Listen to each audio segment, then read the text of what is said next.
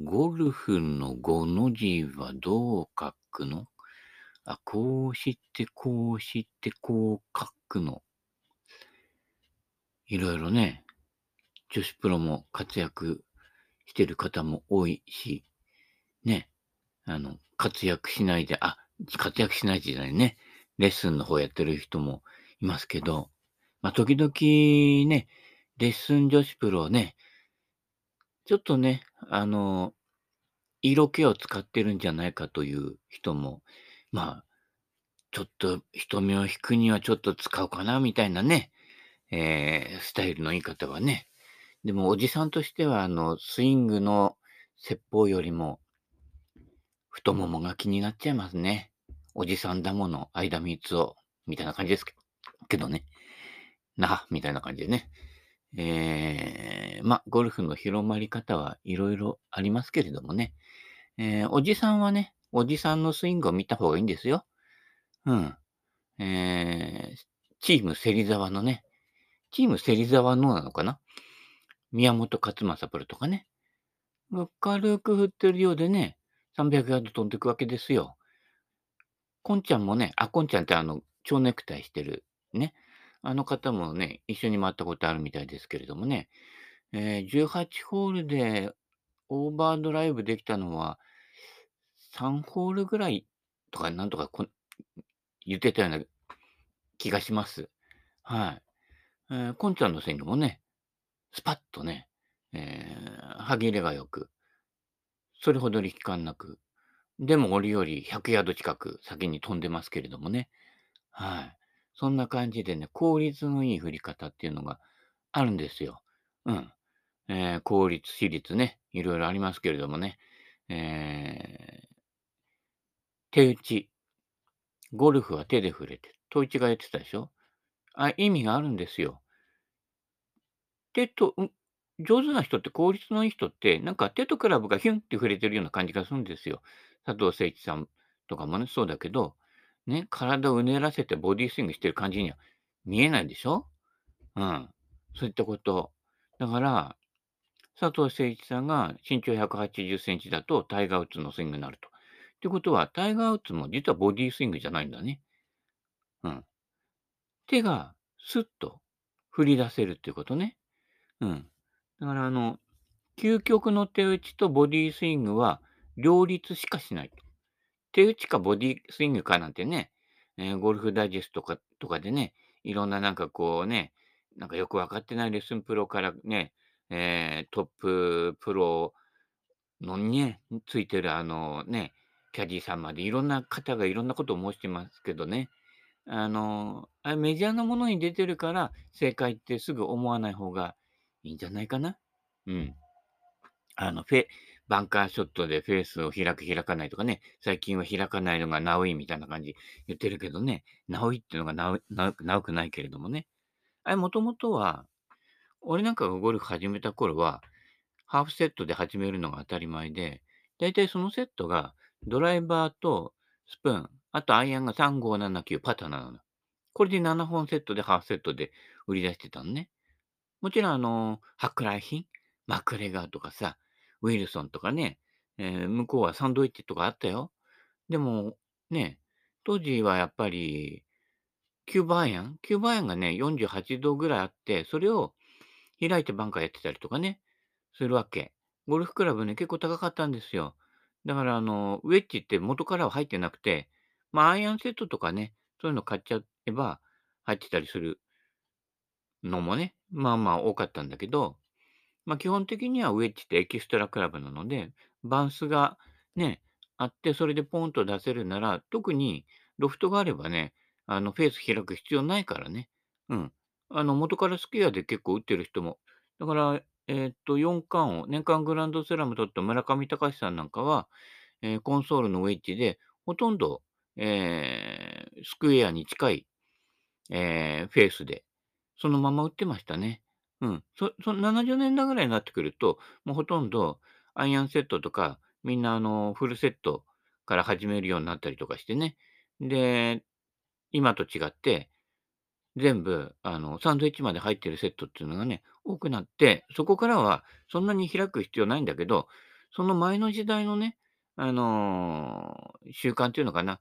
で、開いて、で、あの、プロなんかが開いてやるのは、やっぱりプロのグリーンって速かったりするので、要はスピンかけてね、あの、止めないとなんないので、やっぱりボールをこう切ってカットしてね、キットカットでね、あの、止めるっていうのが、あ寄せるのにちょうどよ良かったわけですよ。そういうんで、プロは技術もあるんで開いて、ね、やっても結構よるんだけど、アマチュアの場合ってやっぱりドスッと打っちゃって、高さも出ないのでね。で、開いて、で、開いたただ開くとボールってそのまま右飛んでいくから、アドレスも左向いてっていうことで、アドレスがオープン、フェイスもオープンっていうのが、えー、まあ言ってみれば生活習慣病的に、はい、あとクラブの事情ゆえに、えー、そうなっていたっていうだけで、別にそれが昔のえー、スタンダードで、ね、それを今更古いなんて言われてもね、ちょっとムカつきますよね。うん。そそうじゃなくて、クラブの、えー、ロフトが増えたのと、ウェッジのね、うん、とバンスが、えー、ちゃんとついてるものが多く普及したという、そういうことなので、えー、別に特にオープンスタンス、オープンフェスでやる必要がなくなったっていうだけの話でね、うん、あの、スクエアで打つのがナウイなんて言ってもね、いやいやいや、普通だよっていう話ですよ。うん。特に、今でもだから、ね、ロフトの多いウェッジ持って開いて、オープンスタンスってバンカーショットはこうやるんだと思い込んで打ってる人いますけど、全然ピンまで届いてないからね。で、そういう人に限ってバンカーうまくうまくないのよ。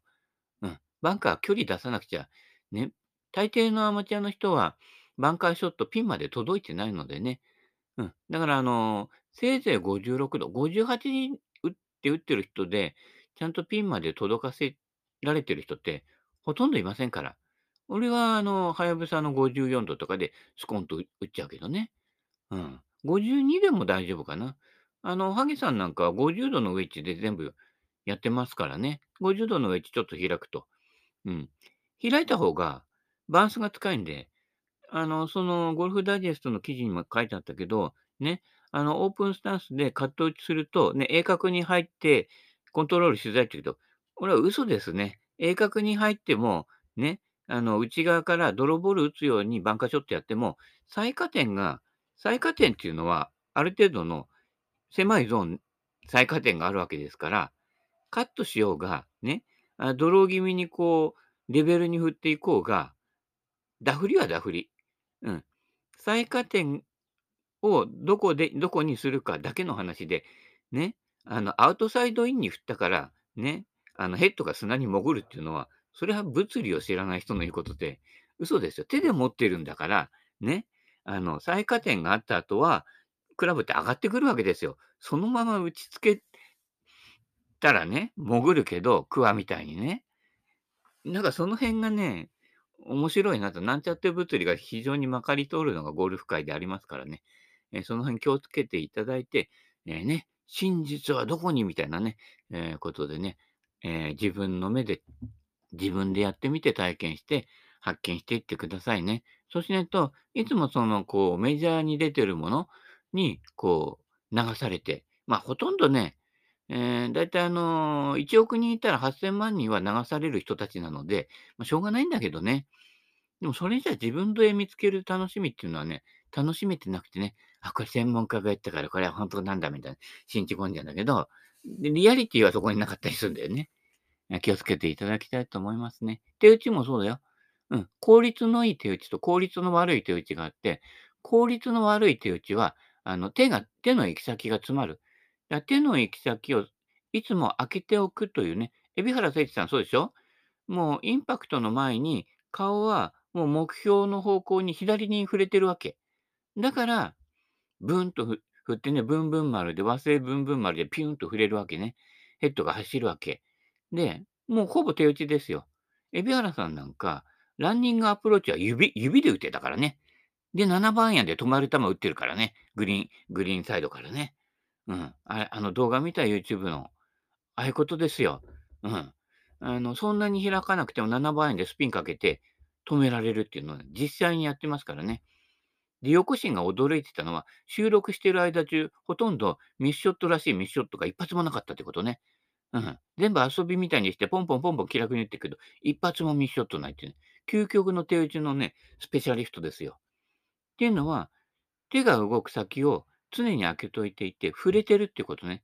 触れてないとスピンかかんないんで、あ某プロはあのガッと止めてスピンかけるなんて言ったけど、いや、あのね、まあ、真実だから言うけどね、某プロのやつって腕が詰まってるんですよ。腕が詰まるので、止めるしかなくないっていうか、止まっちゃうのね。うん。だから振り振り抜きの方までピュンと振り抜けてないので、あの、詰まる手打ちだと、やっぱりこう、途中からロフトがね、さっきの最下点の話じゃないけど、ロフトが増えちゃったりとか、で、無理くり上がっちゃうのが嫌で、ね、あの、最近のね、変なレッスンプロが教えてる手を押し込めになってて、だいたいアマチュアに手を押し込めって言ったら、だいたいあのー変な格好になるなるに決まってんですよ。なんか、ね、あのーね、Facebook なんかの方にも出てたけどね、こんな手がこんな先の方にあってね、えらくフックグリップになっててね、あのーフェイスだけスクエアに合わせてるなんて、こう、あれあのね、手を伸ばし、左腕を伸ばしている実は肘引けスイングですから、押し込みスイングっていうのは。安田春雄プロのアドレスとインパクトの写真見た？ほとんど手の位置変わってないよ。うん。あの、膝が送り込まれている分、腰がこっちにね、回ってる分だけちょっと手が先に来ていて、それでダウンブローってなってるだけね。うん。ちょっとだけダウンブローでいいのよ。ね、ダウンブローは古い、ね、今はこのレベルに振るんだなんて言ってるけど、言ってるプロはちゃんとタフ取ってるからね。うん。気をつけてくださいね。そういったところもよく見てくださいね。あの、ちゃんとボールだけ取って、ね、しかもスピン量のある球でピタッと止めてるのはトム・ワトソンぐらいですから。うん、トマトソンすごいよ。なんかダンロップフェニックスの時に来て、ボールをね、あのー試合の時じゃなくてね、練習ランとかなんかで、ボールをこうね、他のプロに渡す時、うん、サブグリーンの、あの、つるんとしたあのグリーンからボールだけ拾ってポーンって手手で渡すように、ボールを飛ばして、ね、あの、渡したっていうね、逸話がありますからね。恋人よっていうのは、それは逸話前みですけれどもね。まあ、逸話だからどこまで本当だかね、目の前で見てたわけじゃないからね。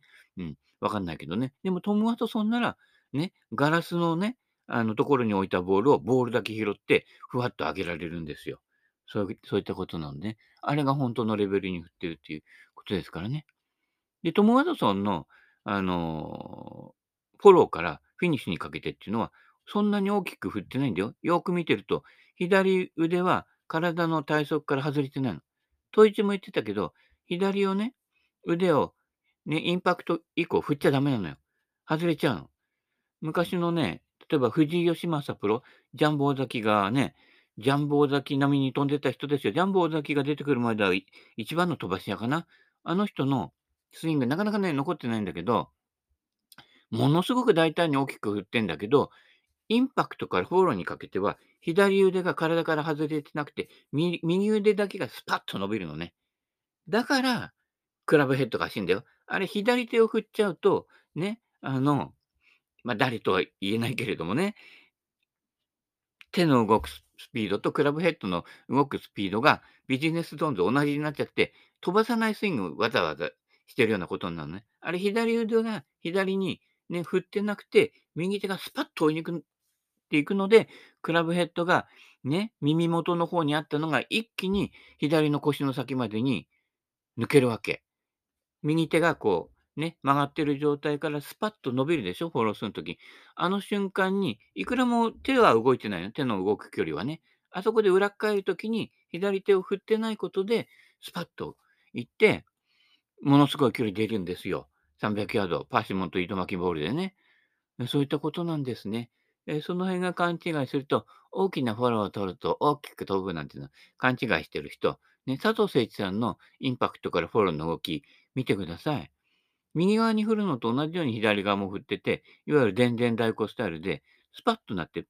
で、電電太鼓がパチッと裏返ってこっちにパンってなるのは、フォローが小さいから。うん。で、フォローが大きく見えるのは、バチッと振った後に余韻でそのままぶぐわっといくので、大きなフォローに見えるだけです。ジャック・ニクラスのもそうです。タイガー・ウッズもそうです。うん、みんな、あの、ある程度長続きするトッププロはみんなそうです。長続きしないプロは大きく振っちゃってるたりとかね。だから、あの、俺よく言ってるけど、女子プロでこのプロ長く続くかな、続かないかなっていうのは、インパクトからフォロー、まあ、特に、ええ、ダウンスイングからも始まってるんだけど、回してる人はねなかなか長続きしないんですよ。で、なんか今時のスイングっぽくやっちゃってね、こんな右手を下に下ろしちゃって、手をね、下に下ろしちゃってダウンスイングしてる人とかは体を痛めるし、あの、自然な流れに、骨格に自然にやってないとね、ええ、体痛めますのでね、ええ、その辺でね、え、痛めるのはどんぐりぐらいにしといてね。あれ、どんぐり痛めてね、待て橋、あの、ちょっと縦長でおっきいやつ、あれうまいよ。ほとんど栗だよ。いって食べるとね甘みも出るから、うん、あのね、栗、栗高いでしょ？どんぐり、拾えばタダですから。はい。で、似たような形だけど、他のどんぐり、いろんな種類のどんぐりもね、うん、ちょっと苦いなのよ。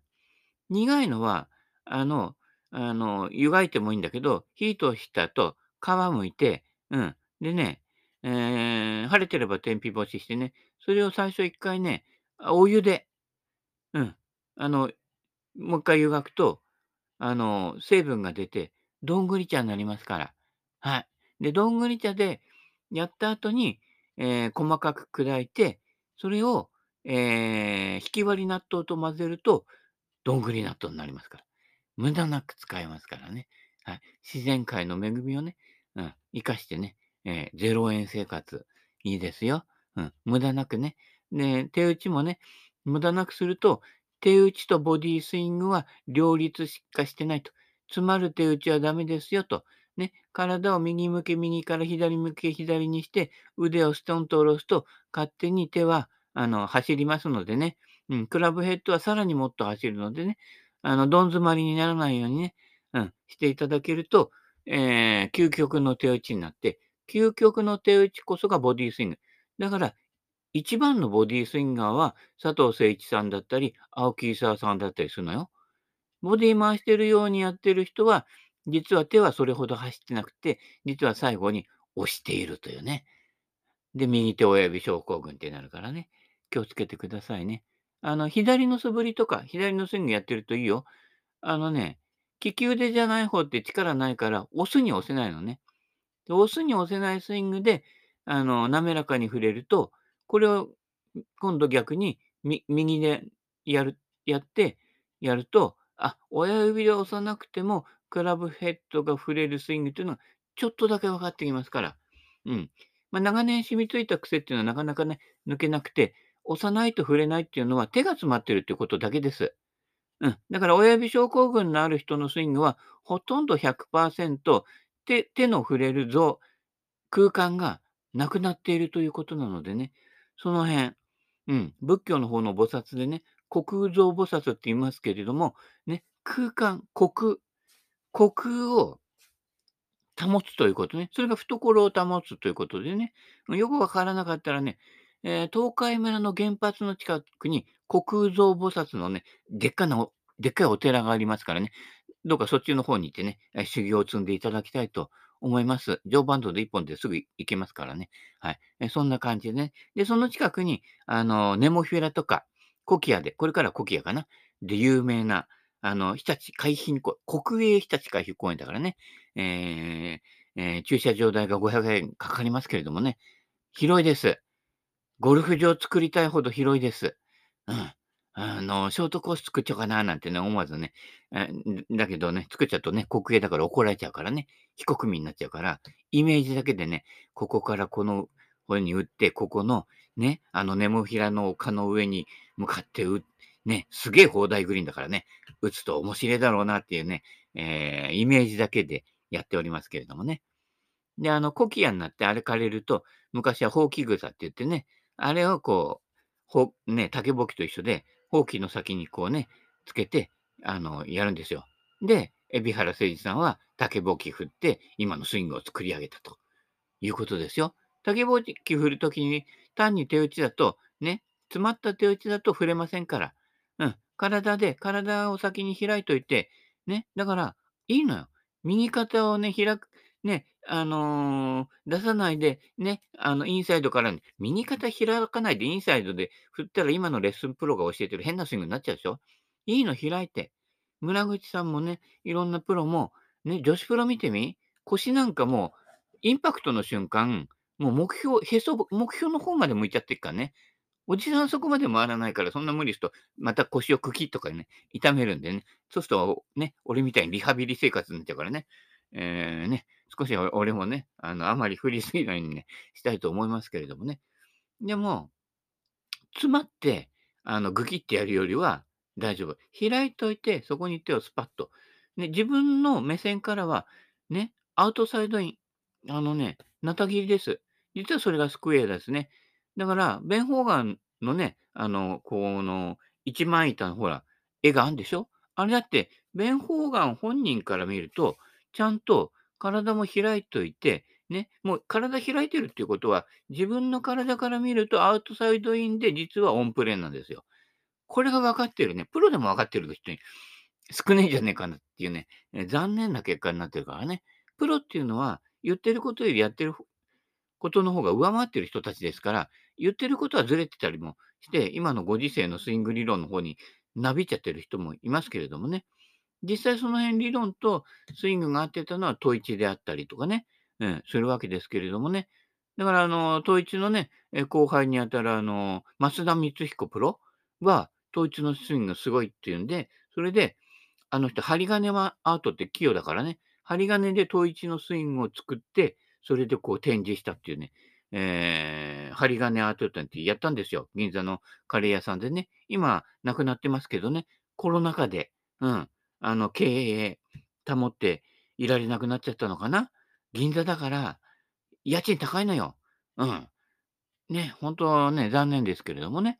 うん、コロナ、コロナ禍じゃないね。コロナ対策下だね。あんなあのね、営業止めてまでやる必要はなかったんでね。銀座あたりだと、いく、いくばくかのお金もらっても、もう家賃払えなくなっちゃうの。ほんの2、3ヶ月ぐらいでね。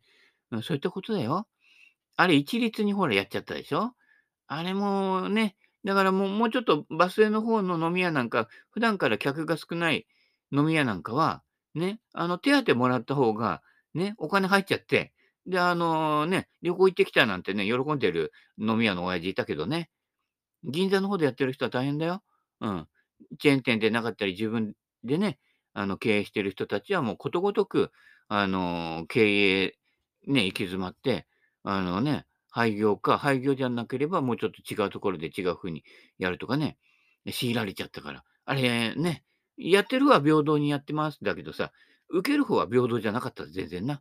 その辺がやっぱりね、国国もそうだし、ね、言ってる方はこれが正しい理論ですよって言ってても、取る方がね、正しく取れてないんだよね。手を押し込めって言ったら、大抵のアマチュアの人ってさらに親指症候群が進む進んで、手だけで走っていくから、体動いてないから、手の抜け道作ってないから、またグキッとやって、ね、肘痛めたみたいなね、なんとか注射打たなくちゃ、ねそんな痛い思いしてまでやることはないよ。どんぐりと漢方を取って、安いあのマッサージ機。うん、これ。いいよ。グイングイングインってなっててね。うん。で、マッサージやった後はぶら下げる筋後筋にぶら下がって、えー背筋とね、腰骨一本まっすぐね、重力で伸ばせば、あのね、60過ぎても逆上がりできるから。うん。逆上がりできなくなっちゃったらね、ちょっとやばいと思った方がいいよ。逆上がりも容量あるからね、体の重心軸をあの棒に近いところで回すと、あの、安易に、簡単に回りますので、はい。勢いつけて回ってたりね、勢いつけてね、クラブ振ってる人は効率悪いから、うん。自分の体のね、中心のところのところをスパッとね、こう、抜け道を開けといて、スッとね、インパクトからフォローにかけて小さく振ると。ね、いるでしょ？バックスイング、腰腰とか言ってきながら、肩とね、もう肩以上まで振り切っちゃう人。うん。カタカタで止められるっていうことが、実はクラブヘッドが走ってるかどうかのバロメーターです。どうしても、フィニッシュの方が大きくなっちゃうの。うん、振っちゃうのね。うん。うちのかみさんなんかもそうだけど、練習で言ってね、昨日いい当たりだったって言ってたけど、俺から見ると、ね、あの、フィニッシュの方に大きく振っちゃうのね。だから肘が伸びていても、肘引けスイングなの、実際ね。なんちゃって肘引けスイングの人は、フォロースルーが大きくなるというね、えー傾向がありますので、インパクトでクラブが走れば、スパッといって、そこでもうちょっとね、ビジネスゾーンで腕がゆっくり振られるはずなんですよ。うん。アイアンで200ヤード飛ばしたりとかね、言ってても、どうしてもフォローから自分でね、早く振っちゃうの。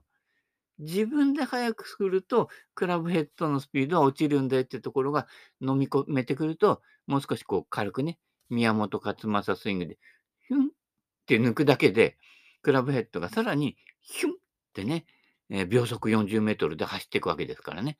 そうすると、ね、21度のアイアンで200ヤードの飛距離が出るということですよ。まあ、なんで21度かっていうとね、えベン・ホーガンのアイアン21度って書いてありますからね。番手で書いてないからね。うん。で、で腰痛め、悪いスイングで腰痛めちゃった人は、ね、あのね、番番同じ番手でもね、バンテリンでも貼ってください。はい。そういうことなので、えっ、と、何の話だっけ？岡本綾子のゴルフの本と、あ、もうほほとんど終わりの方ですね。マッチプレー方式のトーナメントはなぜ廃れたのでしょうか？テレビ中継の問題です。ちなみに私はマッチプレーが苦手って岡本綾子さん。そうね。全米女子オープンとか、もうほとんどマッチプレーのプレーオフみたいになってても、ジョアン・カーナーに負けちゃうのよ。ジョアン・カーナー、やっぱり勝負強いんだね。うん。岡本さんのがスイングとかはもう綺麗だし、アプローチなんかもね、すごい柔らかい球で、ポワンと打ってね、うん。あのいい球打つんだけど、ジョアン・カーナっていうのはどっちかっていうと、あの、まあ、言ってみれば、あの、気の強いおばさんみたいな感じで、私あんたになんかに絶対負けないわよなんて感じのね、雰囲気を醸し出している人でしたけどね。やっぱりそういった人ね、勝負強いのよ。うん。長いスパンで見ると、やっぱ岡本さんのスイングとかね、すごい綺麗で、えーいいんだけど、やっぱここ一番のね、マッチプレーなんかは、やっぱりね、えー強いんだな、ジョアンさんね。うん。でそうするとで、でもね、アマチュアでやるやる分には、マッチプレー面白いよ。アマチュアってやっぱりね、ボギーペース前後で回っているような人たちって、どっかのホールで大叩きするのよ。ね。100前後で回っている人たちは、えーどっかのホールで13とかやっちゃって、いや、今日終わったねって言ったけど、そこで終わりだって思っちゃうから終わりなのね。13叩いた後、ダボペースで回れたら、成長したってことですから。うん。そこで、心理的にね、涙っちゃうことが、中部さんに怒られるとこなのよ。平均の法則が働くから、2桁叩くのは、その実力なら当たり前だろって言われちゃうわけ、中部さんにね。天国の方からね。言われちゃうの。うん、ね。その声聞こえないかもしれないけど、俺には聞こえてるのよ。だから、俺とかでね、あ、今日70代出るかななんて言った次のホールでダブルパー叩いても、ここからボギーペースでいけたら、俺は結構大人かもねって、それでいいのよ。うん。だからそのホールでダブルパー叩いちゃうような人は、その後、ダボダボダボ取りで行く可能性が高いのよ。そこをボギーペースで抑えてられたら、大したもんだよ。カエルのしょんべんっていう。ね。話トラさんの向上になるわけですけれどもね。うん。そういったこと。そういったね、だから人たちは、マッチプレイやると、10叩こうが15叩こうが、ワンダウンだけだからね。こっちがバーディー取っても、向こうがでダブルパー叩いても、1個の差だからね。うん。それであの、ベン・ホーガンのアイアン捉えちゃったんだけどね。うん。マッチプレイどんどんやってください。面白いです。はい。で、ああ、叩いちゃった、今日は終わりだ、なんて終わらないで、言わないで、1個差ですから。うん。マッチプレイどんどんやってくださいね。うん。その方がね、もともとゴルフってマッチプレイから始まってるので、そっちの方が元祖なんでね。はい。そういったことなので、今日はほとんど本の方に行かなかったけどね、お時間となりましたので、今日もこの辺で、はい。効率のいい手打ちやってください。うん、手打ちそばも食ってね。はい。手打ちうどんもいいけどね。それではまた。バイバイキーン。